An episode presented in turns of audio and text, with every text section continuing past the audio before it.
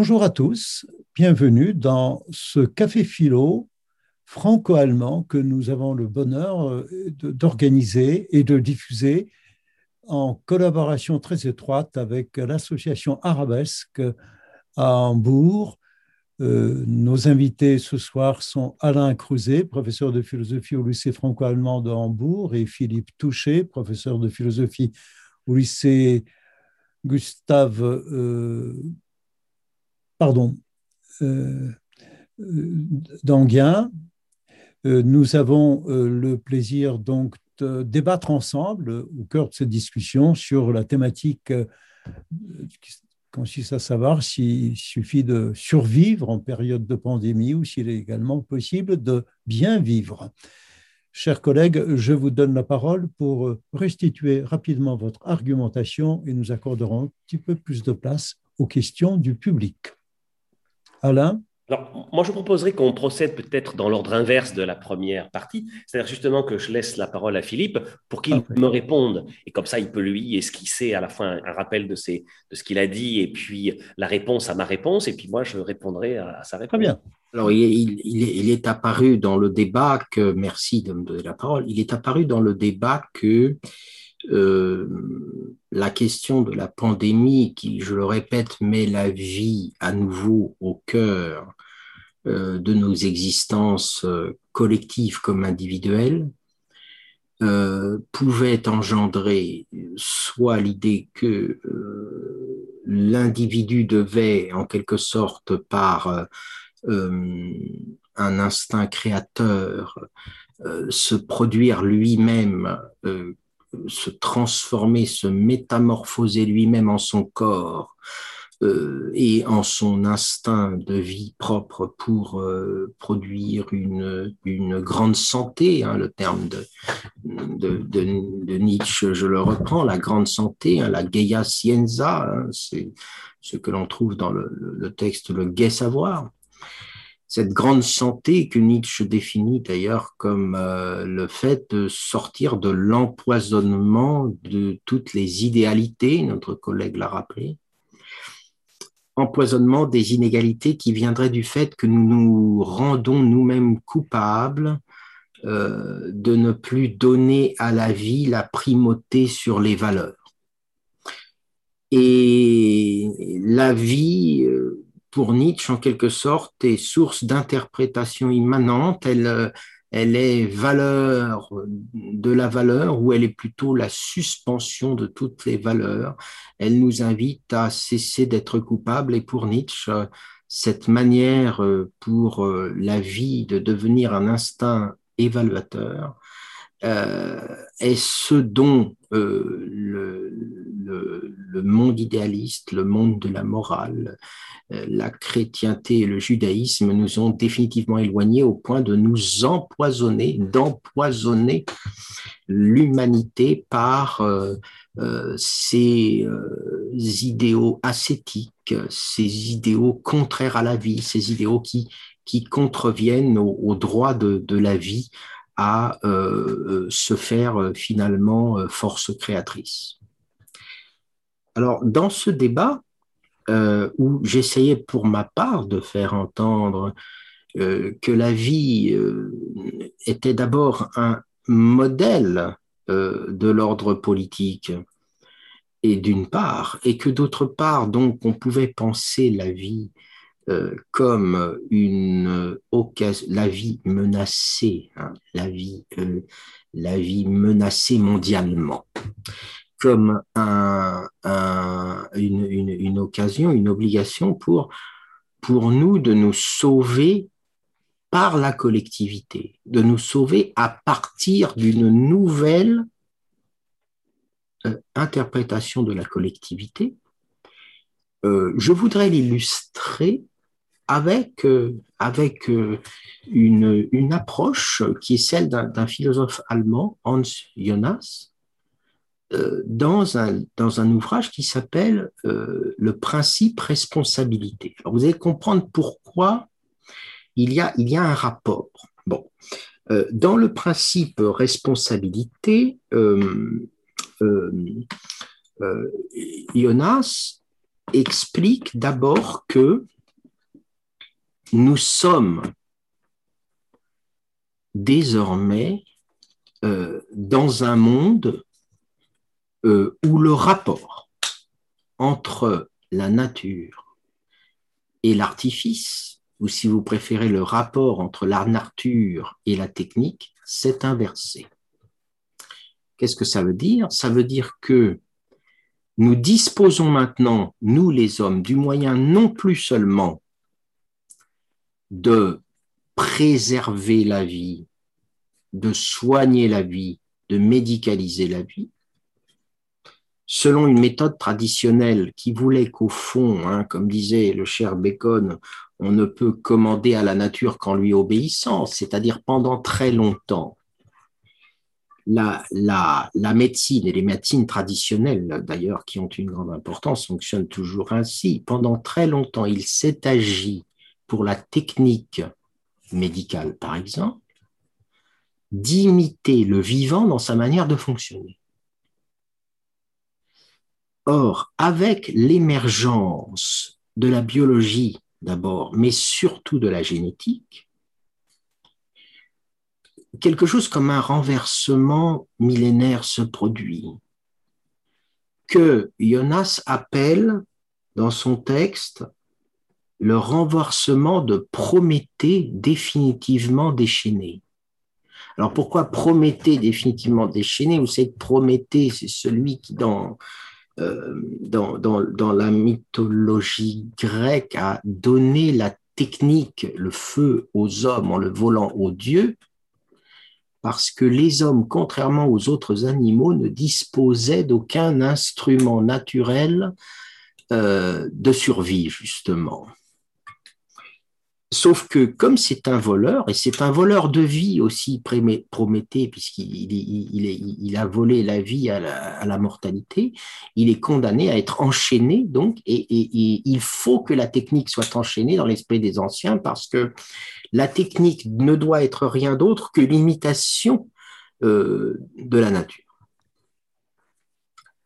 Or voilà que, avec la génétique notamment, tout se renverse car la génétique, qu'est-ce qu'elle nous prouve, dit Jonas? Elle nous prouve que nous pouvons désormais transformer notre nature, transformer notre vie.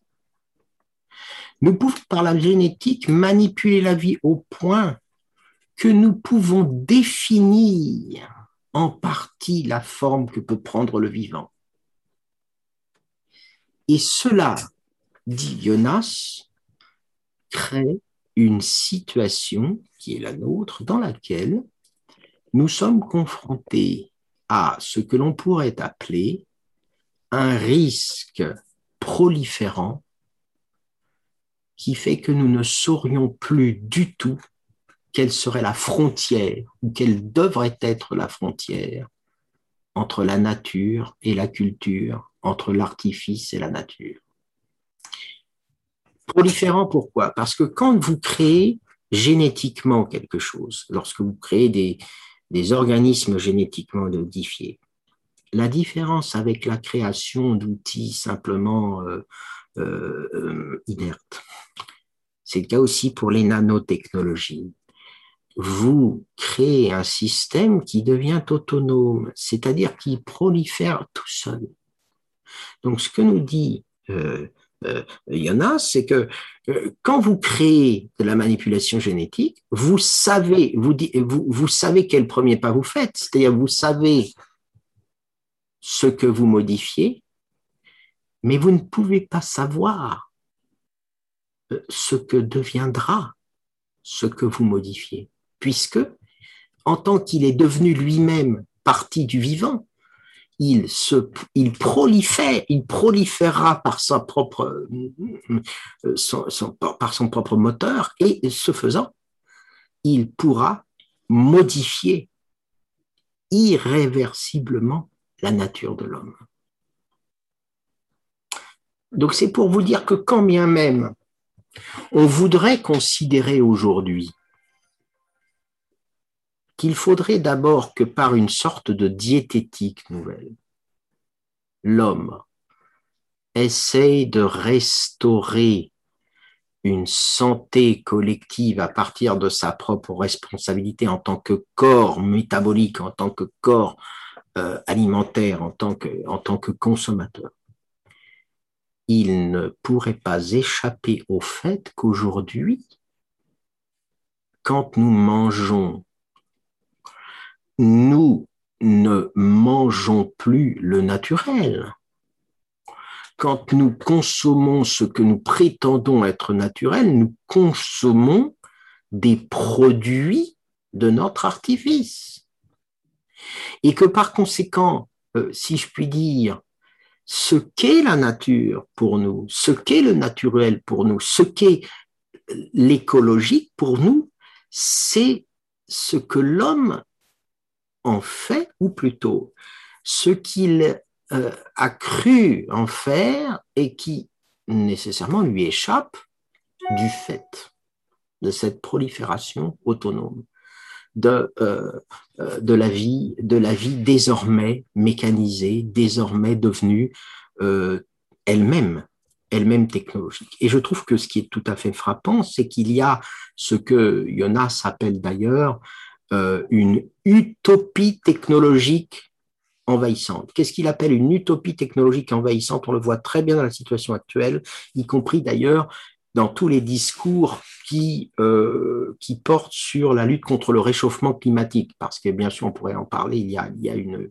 une sorte de parallélisme entre la situation pandémique actuelle et le problème du réchauffement climatique. Qu'est-ce qu'il appelle l'utopie technologique ambiante c'est que l'homme est désormais, oui, euh, devenu le principe de la nature. Mais en tant qu'il est devenu le principe de la nature, il croit que les effets néfastes qu'il a produits lui-même, dans la manipulation, dans l'alimentation, lui, euh, Lévinas pense beaucoup à la surpopulation, mais qui rejoint le problème de l'alimentation, bien sûr, hein, et, de, la viande en particulier. Donc, les effets que, qui sont désormais les effets de l'homme par lui-même, l'homme a la croyance utopique que c'est par plus de technologie, plus d'intervention, plus d'activité technologique qu'il va pouvoir restreindre les effets de son action technologique. Vous voyez, par exemple, il y a cette idée, on, le voit très bien par ailleurs euh, par rapport au réchauffement climatique, que finalement, euh, l'homme peut, ça, ça interroge, l'homme peut réduire les effets du réchauffement climatique. Il n'est pas douteux qu'il en est en partie l'auteur, mais la question c'est qu'il en soit en partie l'auteur, il n'y a pas de doute, mais est-ce qu'en étant l'auteur, il a néanmoins les moyens d'enrayer la machine, peut-être irréversible, n'est-ce pas, qu'il a lui-même produit en transgressant les limites de la nature? Il y a là une utopie, vous voyez? Bon. Alors, euh, cette euh, approche nous montre simplement que euh, nous, ne sommes nous ne sommes malheureusement pas à l'abri euh, d'autres, d'autres, d'autres formes épidémiques, si vous voulez. Nous ne sommes pas à l'abri d'autres bouleversements mondialisés de l'existence actuelle. Parce, non, pas, non pas parce que nous avons, euh, euh, nous avons fait quelque mal, nous avons offensé quelques dieux, mais parce que nous nous sommes crus définitivement maîtres et possesseurs de la nature. Hein. et c'est cela peut-être qui euh, doit nous interroger sur l'action que nous devons mener. Merci Philippe. Dank. Cher Alain. Euh, alors, là, Philippe, tu as rajouté des, éléments supplémentaires. Certains sont assez impressionnants d'ailleurs, hein, euh, euh, que j'ignore en partie dans les, réflexions de Jonas sur la génétique, qui me paraissent de toute façon aujourd'hui un terrible défi, en effet, hein, et pour nous philosophes en particulier. alors, je rajouterais quand même que ce que je disais moi dans, dans mon petit texte, c'était que si la vie, c'est un tout, je me demande si aujourd'hui, contrairement à ce que pense François Jacob, qui est un des grands euh, biologistes français, euh, prix Nobel de médecine, euh, dans son livre célèbre La logique du vivant, où à la fin il explique que la génétique, en fait, ça, fait la synthèse entre les deux grandes thèses sur le vivant, la thèse finaliste, parce qu'il y a un programme génétique qui a une sorte de fin, et la thèse mécaniste, puisque la génétique, ça marche un peu comme un mécano. Euh, et qu'on peut justement bidouiller ça euh, ou euh, bricoler ça de toutes sortes de manières, ce à quoi tu viens de faire allusion.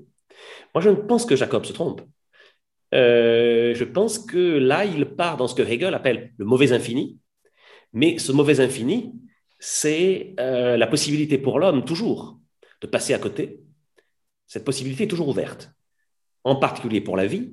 Alors, bien sûr, dans la génétique, c'est ce dont tu parles, c'est quelque chose de crucial aujourd'hui, d'autant plus que par rapport au premier café qu'on a fait sur ce même thème, euh, il semblerait aujourd'hui que la responsabilité se redirige vers le laboratoire euh, de Wuhan et vers les manipulations génétiques, justement, qu'il ne cessait de faire. Euh, par conséquent, on serait vraiment là dans le vif du sujet. Euh, mais je dirais euh, que cette espèce de folie génétique, en effet, qui se, qui se déchaîne aujourd'hui dans toutes sortes de domaines, hein, euh, et dont la pandémie est peut-être une des manifestations, il me semble que ça continue d'être ce que Hegel appelle le mauvais infini, et que la vie, c'est pas ça. C'est-à-dire que la génétique, c'est une partie du vivant, mais c'est pas le vivant. Pour, pour, pour, parler comme Aristote, je dirais, c'est la matière, mais c'est pas le vivant en acte c'est pas l'entelekeia, c'est pas l'accomplissement. Et l'accomplissement, je crois, à laquelle Hegel est, est, euh, comment dire, est fidèle, l'accomplissement, c'est le vivant accomplissant toutes ses fonctions euh, dans la santé. Euh, et, là, la génétique n'est qu'un élément dérivé. Alors l'homme a trouvé ce petit mécano et des tas de, je dirais, de, production de mauvais infinis.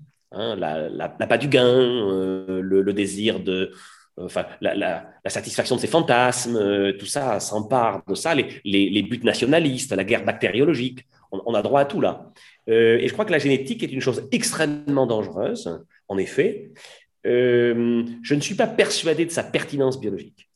Je pense que c'est, certains ont l'impression justement d'avoir découvert la, je dirais le, trésor absolu, et je crois que c'est une erreur. Ce qui se mire dans dans cette espèce de prestige de la génétique, c'est plus notre euh, rapacité, euh, notre, et notre, comment dire en allemand, notre Verwirrung, c'est-à-dire notre, notre désarroi face aux choses.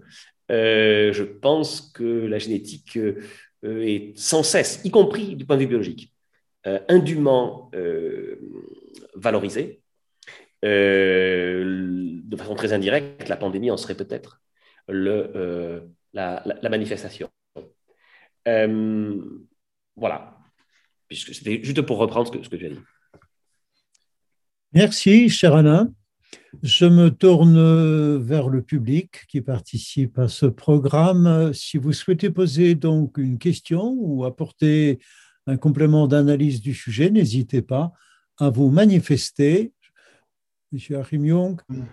Euh, donc, je voulais juste remarquer que si euh, le Covid-19 euh, avait été modifié génétiquement, on aurait pu déjà le, démontrer. Donc, ce n'est certainement pas le cas.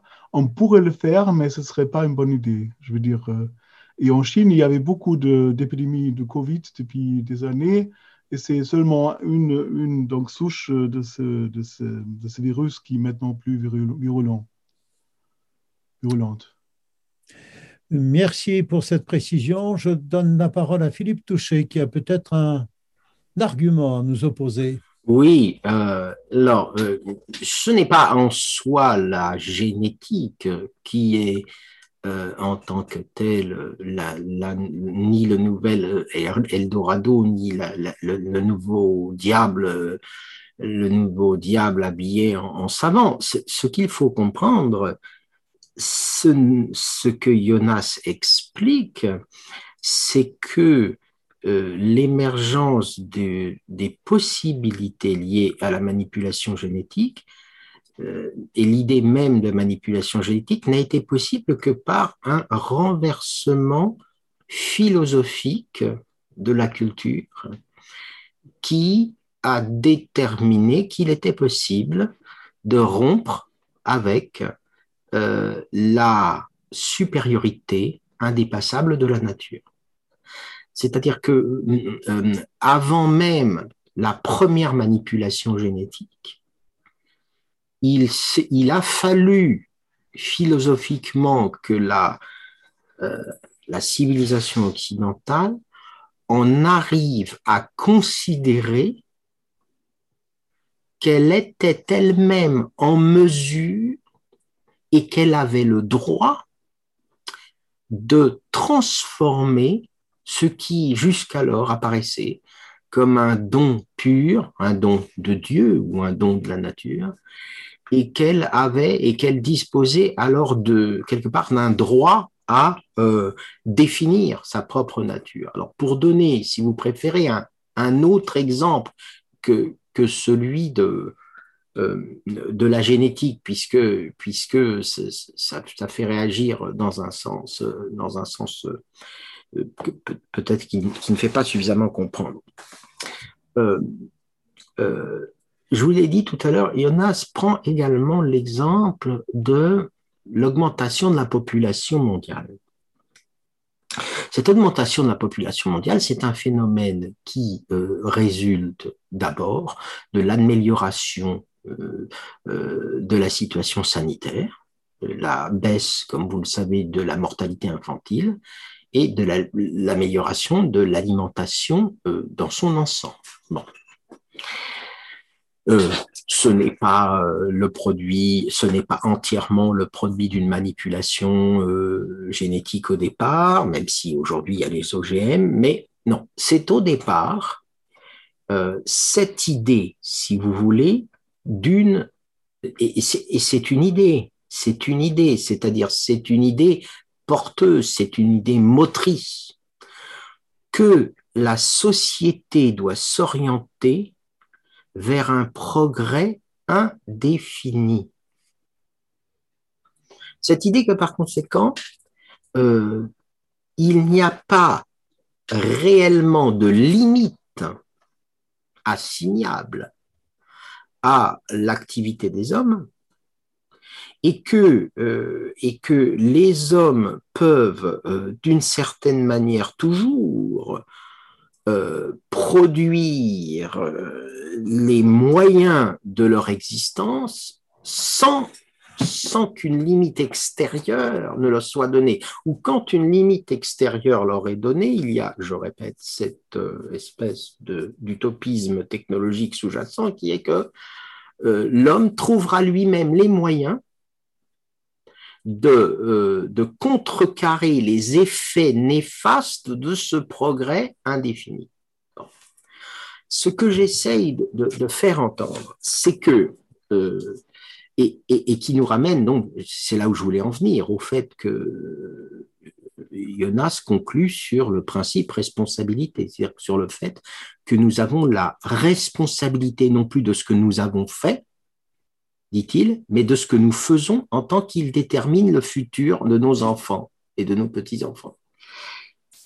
Le problème, c'est que dès lors que la technique devient un but en soi, dès lors que le progrès technique devient sa propre fin, donc dès lors que, par exemple, il n'est plus soumis à l'ordre politique, qu'il n'est plus soumis à l'ordre moral, le problème de la technique, fut-elle non génétique, c'est que la technique est autoproliférante. C'est-à-dire que la technique appelle toujours la technique. La technique appelle toujours plus de technique. À partir du moment où la technique appelle toujours plus de technique, la technique crée des besoins techniques, n'est-ce pas, pour résoudre les problèmes de la technique existante. On en arrive aujourd'hui à ce que la technique est requise pour résoudre les, difficultés que la technique existante pose. La technique est elle-même proliférante et elle, est, elle devient autoproductive, c'est-à-dire qu'on a quand même le sentiment que on est entré dans une ère où euh, il y a en quelque sorte des progrès, mais il n'y a plus de fin, dans le double sens du terme. La finalité, bien sûr, et l'achèvement. Donc, ce que je veux dire par là, c'est que euh, nous, sommes peut-être simplement à la première étape avec l'épidémie, nous sommes peut-être simplement à la première étape des effets démultiplicateurs de cette euh, civilisation du Prométhée définitivement déchaîné, n'est-ce pas? Ou, génétique ou pas, notre comportement individuel lui-même ne, place plus la technique sous la gouverne d'une valeur, sous la gouverne d'un projet, sous la gouverne d'une humanité en tant qu'elle serait en quelque sorte euh, autorégulatrice, mais au contraire, où la technique elle-même, qui n'est pourtant que le règne des moyens, devient le nihilisme du sans-projet. C'est-à-dire qu'on on se trouve avec des hommes qui, euh, euh, dont le projet est d'être le sans-projet d'une technicité plus, toujours plus envahissante. Bon. Et donc, c'est cela dont nous avons la responsabilité. Nous avons la responsabilité de faire droit aux générations futures, de disposer tout simplement encore du droit de vivre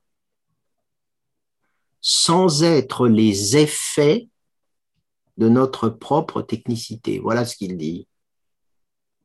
Nos enfants, nos petits-enfants, les enfants qui ne sont pas nés ont droit de choisir la technicité qu'ils veulent. Voilà ce qu'il dit. Alors que si nous instaurons une technicité elle-même sur le mode de l'auto n'est-ce pas, de l'auto-prolifération de la technique, si la technique devient euh, le, perpétuel déclin de la valeur, ou, ou du sens, eh bien nos enfants n'auront rien d'autre, nos enfants, nos petits-enfants, n'auront rien d'autre à choisir que la survie aux effets de notre jouissance technique, et non pas à choisir la technicité qu'ils veulent. Donc, le principe responsabilité, c'est que j'ai la responsabilité de laisser d'une certaine manière les générations futures être maîtres d'elles-mêmes, simplement. Merci Philippe. Une question de Monsieur Oli. Euh, c'était juste pour, euh, pas une question, mais euh, réagir par rapport à ce que disait Monsieur Touché. ça m'a beaucoup interpellé. Et j'ai quand, quand vous disiez la technique appelle la technique, etc. Moi, j'entendais aussi l'argent. Ou oui, l'argent appelle l'argent, devient un but en soi, comme la technique peut devenir un but en soi, comme la matérialité peut devenir un but en soi. Et finalement, pour moi, ce que j'entendais là derrière, c'était la notion de, j'appellerais ça la toute puissance. C'est pas une expression de moi, je l'ai, je l'ai, je l'ai vu dans, je l'ai lu dans des livres. C'est-à-dire où l'homme euh, apprend-il à la, la notion de limite? Euh, dans les temps anciens, il y avait la religion, il y avait Dieu au-dessus et on savait qu'on ne pouvait pas tout maîtriser. Euh, on s'est affranchi de beaucoup de choses. Euh, les antibiotiques ont permis, enfin vous avez parlé de la nourriture, on pourrait parler aussi de tous les, tout ce que la, la médication a permis, hein, sauver les vies, d'avoir une vie aujourd'hui qui, une espérance de vie qui est très très longue, sans comparaison avec ce qu'il y avait au Moyen Âge par exemple. Et euh, voilà, où sont nos limites aujourd'hui? Et finalement, en soi, je me disais, la technique en elle-même, elle est neutre comme l'argent est neutre. C'est plutôt ce que nous en faisons. Voilà, c'est une réflexion. Alain?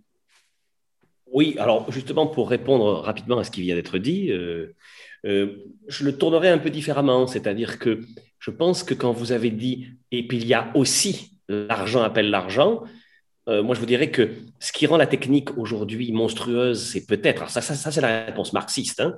c'est-à-dire qu'au fond, le capitalisme a mis la main sur la technique, c'est lui qui la développe pour accroître les profits.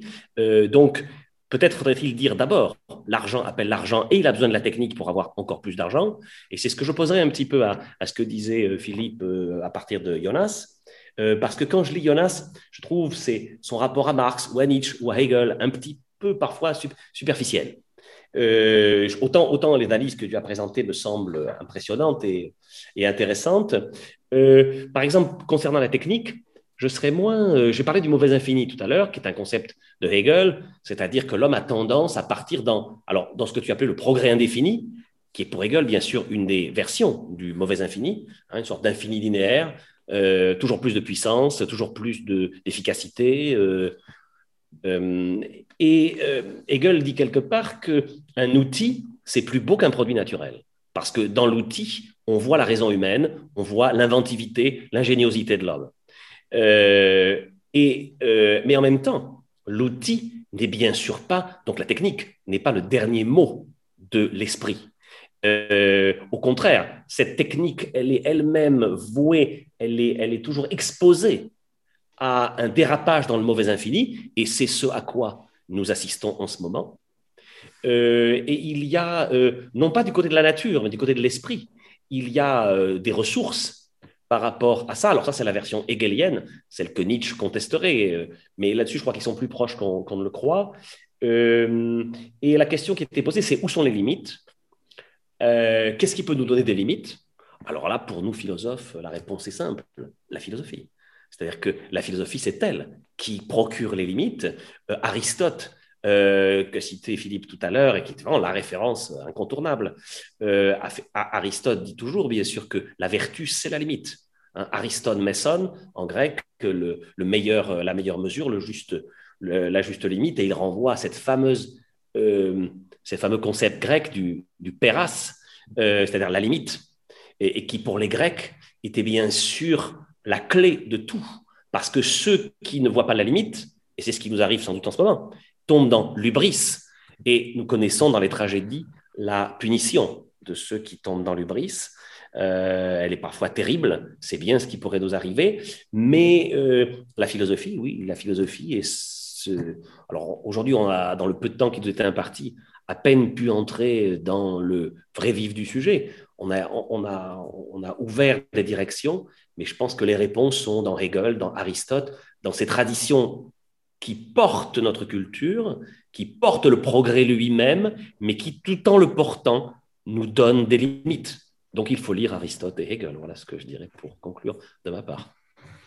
Merci. Philippe, tu souhaitais, je crois, dire un mot? Oui, je voudrais revenir sur la question de, de monsieur sur où est la limite, simplement et euh, y répondre euh, non pas euh, en parlant de la philosophie, même si Alain a tout à fait raison, je donnerai moi-même une, une citation d'Héraclite auquel on ne pense pas forcément à ce propos, mais dans un de ses fragments, Héraclite dit il faut combattre la démesure plus que l'incendie. Alors, mais je vous répondrai, je crois que nous sommes à la limite, c'est-à-dire l'une des thèses de Jonas que, comme vous le voyez, j'essaye de défendre néanmoins, euh, c'est que euh, du fait même que la nature est devenue l'effet de l'homme, que la nature dans son ensemble n'est plus un tout autonome, que la nature est le produit de notre acte, que la vie est désormais le produit de la médication et de la santé, c'est-à-dire d'une technique, elle est fragile. Rousseau avait déjà dit cela lorsque, dans le second discours, le discours sur l'origine et les fondements de l'inégalité parmi les hommes, il expliquait que l'homme qui médite est un animal dépravé, on pourrait dire un animal malade. Qu'est-ce qu'il voulait dire? Il voulait dire que dans l'état de nature, l'homme malade soit se guérit tout seul, soit meurt. Enfin, ou le vivant malade soit se guérit tout seul, soit meurt. Dans la situation qui est la nôtre, la nature s'en est définitivement en allée, n'est-ce pas? C'est-à-dire que tout ce que nous sommes, notre corps lui-même, votre corps, le mien, sont le produit intégral de la production technique de l'humanité. Vous, vous êtes le métabolisme, vous êtes le produit métabolique de génération d'activités techniques productrices. C'est-à-dire que vous êtes, euh, vous êtes euh, la survie par les médicaments, vous êtes la survie par votre alimentation, etc. Donc ça nous rend très fragiles. Parce que lorsque cette vie, c'est le cas actuellement, rencontre une contradiction, rencontre une, une opposition, une difficulté, elle ne peut plus se sauver que par ce qu'il a paradoxalement atteint, c'est-à-dire la technique elle-même. Vous voyez, c'est-à-dire que quand je dis euh, la technique appelle la technique, c'est à la fois un destin tragique dans un sens, au sens où c'est sans fin, mais c'est aussi paradoxalement notre seule porte de sortie possible, puisque désormais mon corps même est et n'est, dans un certain sens, que le produit social euh, euh, réalisé de, l'action des autres hommes. Bon. Et donc, euh, si vous voulez, la limite, nous la vivons aujourd'hui, c'est-à-dire nous avons rendu, nous avons rendu notre corps fragile en, en améliorant son existence matérielle, paradoxalement. Nous l'avons rendu moins autonome. Euh, exactement comme aujourd'hui, euh, pourrions-nous nous passer, de la médecine, pourrions-nous nous passer de l'agriculture? Qui pourrait se passer de, euh, la productivité, pas du productivisme, hein, mais de la productivité du corps? Voilà. Donc la technique, elle est peut-être la, pardon, la limite, elle est peut-être là aussi. Nous sommes devenus notre propre limite, et c'est ça qui est à la fois angoissant, n'est-ce pas, et en même temps euh, qui nous oblige, qui nous oblige, qui nous rend responsables. Merci. Merci de terminer, Philippe, sur cette note de responsabilité. Je vous cède la parole, Madame euh, Barberon Zimmermann. À vous de voir si on conclut, si on prolonge. Merci. Ja, ich würde sagen, wir haben jetzt schon also mit zehn Minuten die Zeit überschritten und äh, unsere Übersetzerinnen leisten hier ganz große Arbeit auch. Ähm, also ich weiß nicht, ob Alain, ob du jetzt gerne noch mal ähm, abschließende Worte sagen möchtest. Ich hatte so ein kleines Wort von dir im Kopf noch, dass da, wo wir jetzt sind, dass uns die Naturwissenschaften dahin geführt haben und jetzt brauchen wir sie, um, um vielleicht diese Krise zu überwinden. Oder eine ganz andere, also das soll jetzt auch keine weitere Frage sein, wir wollen ja auch zum Ende kommen, ähm, aber nur als Anregung vielleicht, um ein, eine letzte, ein. Ce sera une toute petite contribution et un tout petit exemple. Donc, je ne serai pas d'accord avec toi, Philippe, sur ce que tu dis concernant le rapport, même si massivement tu as raison, euh, le rapport entre la technique et la nature. J'ai posé à mes élèves récemment le sujet de dissertation, la technique euh, euh, ne sert-elle qu'à nous rendre maîtres de la nature? Nous avons abondamment travaillé là-dessus. mais ce n'est pas à ça que je vais, je vais faire allusion. Je voulais simplement finir par un exemple. Euh, et ce sera un excellent exemple pour résumer mon propos qui était tout simple en fait. Euh, la vitamine C, d'origine synthétique, est une molécule qui est beaucoup moins euh, complexe que la vitamine C naturelle. C'est-à-dire qu'il y manque un certain nombre de, il manque un certain nombre de, branches au bout des, des chaînes moléculaires, et c'est ce qui fait que la vitamine C synthétique est beaucoup moins efficace que la vitamine C à base d'acérola, par exemple, qui est une petite cerise sud-américaine. Et euh, je pense que euh, il y a deux types de techniques là. Il y a, et, ça correspond à quelque chose d'assez simple. Il y a de la vitamine C qu'on achète dans le commerce chez les pharmaciens souvent. Alors peut-être euh, aujourd'hui, les, deux sont en concurrence, euh, qui est de la synthétique. Et là, on a du, de la pure technique, de la vitamine C de synthèse, comme on pourrait dire. Et l'autre, ou bien sûr la main de l'homme est là, parce qu'on n'achète pas des cerises. C'est de la vitamine C synthétisée, mais c'est de la cérola. Et celle-là est beaucoup plus efficace. Et celle-là, en un sens, alors, un sens limité, c'est la nature. Voilà, c'est ce que je voulais dire pour terminer. Ja, dann würde ich gerne noch mal eben das Wort an Czeslaw geben. Also ich würde mich dann jetzt demnächst verabschieden wollen von allen und bedanke mich herzlich für diese spannende Diskussionsrunde und gebe jetzt noch mal das Wort an Czeslaw Michalewski. Très heureux d'avoir pu euh, organiser avec vous, chère Madame Barberon, cette séance de café philo franco-allemand. J'insiste sur le trait d'union. Très heureux de savoir que nous avons pu nous entendre en français et en allemand. Je suis très heureux de savoir que cette initiative a suscité un certain intérêt. Merci à tous ceux qui ont pris la peine de se connecter, qui ont participé, qui ont posé leurs questions. Et évidemment, je ne voudrais surtout pas oublier tout ce que nous ne voyons pas, toute l'équipe technique à laquelle nous devons la très belle qualité de nos images, de, nos sons.